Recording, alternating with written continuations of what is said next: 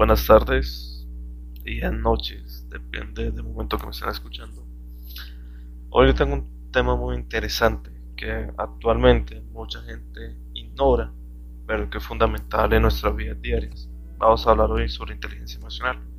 Pues iniciando vamos a tocar una pauta de desde qué momento se empieza a tocar la inteligencia emocional, cuáles fueron sus ámbitos, quienes la tuvieron en cuenta.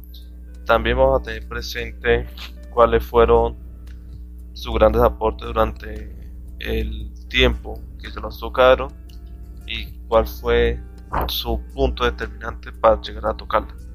También vamos a tener presente qué es no tener inteligencia emocional y qué es tener inteligencia emocional. También vamos a tener presente a lo importante de tener, la, de tener definido la inteligencia emocional de cada uno y de cada persona para nuestro ámbito laboral, social, personal. Entonces, iniciemos con, con, esa, con ese tema interesante que es la inteligencia emocional.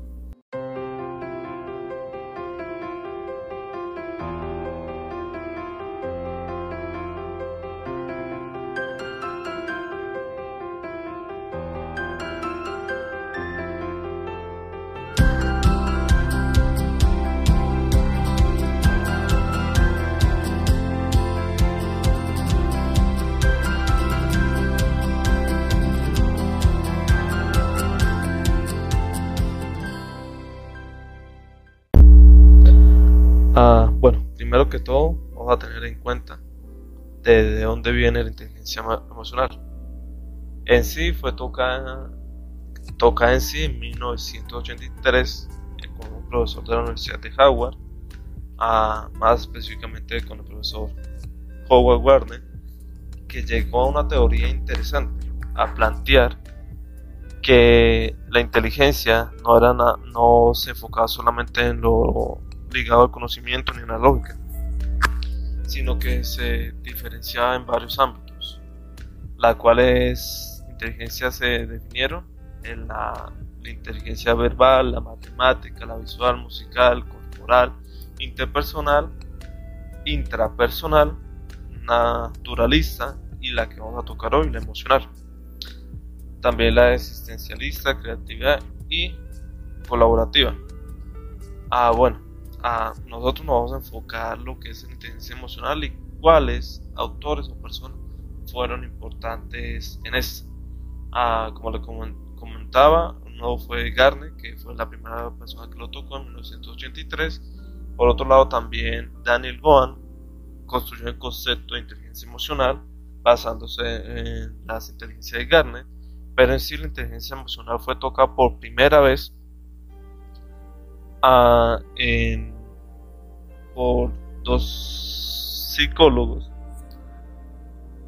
que fueron Peter Salovey y John Mayer en 1990. Ellos caracterizaron bien lo que significa la inteligencia emocional, de igual manera la dividieron en varios aspectos y la subdividieron. La subdividieron. Esos aspectos son la inteligencia, la, en sí la inteligencia emocional se divide en varios aspectos. Uno la empatía, otro habilidad social, el otro el autoconocimiento y motivación. Y la autorregulación. Estos son como a grandes rasgos las personas que tuvieron un impacto, un impacto importante a lo que hoy en día conocemos como inteligencia emocional. Bueno, ¿para qué nos sirve? ¿Para qué es importante la inteligencia emocional? Muchas veces nosotros durante nuestra vida nos hemos encontrado con personas que en un momento u otro pierden los estribos, el carácter, pierden razonamiento. ¿Y por qué, lo, por qué sucede? ¿Por qué pasa? Precisamente por la falta de inteligencia emocional, por no tener un autocontrol, una autoempatía. Ah, ¿Por qué sucede eso? El entorno donde fue criado, el contexto donde fue criado, los valores durante toda su vida que fueron culminados, también podemos tener presente que todo eso se puede venir cambiando en la crianza de uno y en la motivación que uno mismo se no siempre hay que excusarnos no es que en mi casa era nada me trataban así de esa manera no hay que seguir avanzando a partir de ahí. No nos podemos estancar solamente no es que no.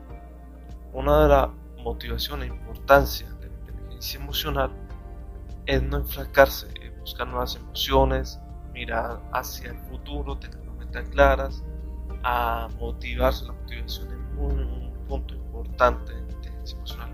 Bueno, unos ejemplos claros de la inteligencia emocional que podemos tener claro y que en cierta manera puede dejar muy, muy presente lo anterior dicho es primero valorar los triunfos de los demás sin caer en comparaciones con otra persona o a uno mismo aceptar los errores cometidos y ser capaces de perdonarse a sí mismo para aprender lo ocurrido tercero no juzgar el hecho de sentirse bien o mal más que por lo que son emociones transitorias que pasan Analizar, cuarto, analizar las relaciones inmediatas a las emociones, interpretarlas y aprender de cada una de ellas para mejorar, para manejar de ser necesario. Comprender cuáles las emociones que uno siente o no dejar que el cerebro confunda una con otra. A veces el enojo puede presentar, presentarse cuando en realidad se siente tristeza. Bueno, para dar ya un, ámbito puntual de la inteligencia emocional, un punto muy significativo es que muchas veces uno se levanta sin ganas de realizar algo en la vida. Ahí es donde uno como ser personal tuvo que haber conocido, te tiene que motivar, poner metas, dejar de estar soñando y ejecutar esos sueños, esas metas. Y todo eso va a ayudarlo a cambiar en su vida interpersonal, en su vida social, en su trabajo, en todos los entornos en que usted se desarrolla. Y de esta manera poderse enfocar mucho más allá de lo que uno alguna vez soñó. En conclusión, la inteligencia emocional es conocerse y sentir a lo que realmente uno quiere. Porque uno va a ser muchas veces expresa ira, cuando muchas veces puede ser tristeza, o misma veces puede ser al lado contrario.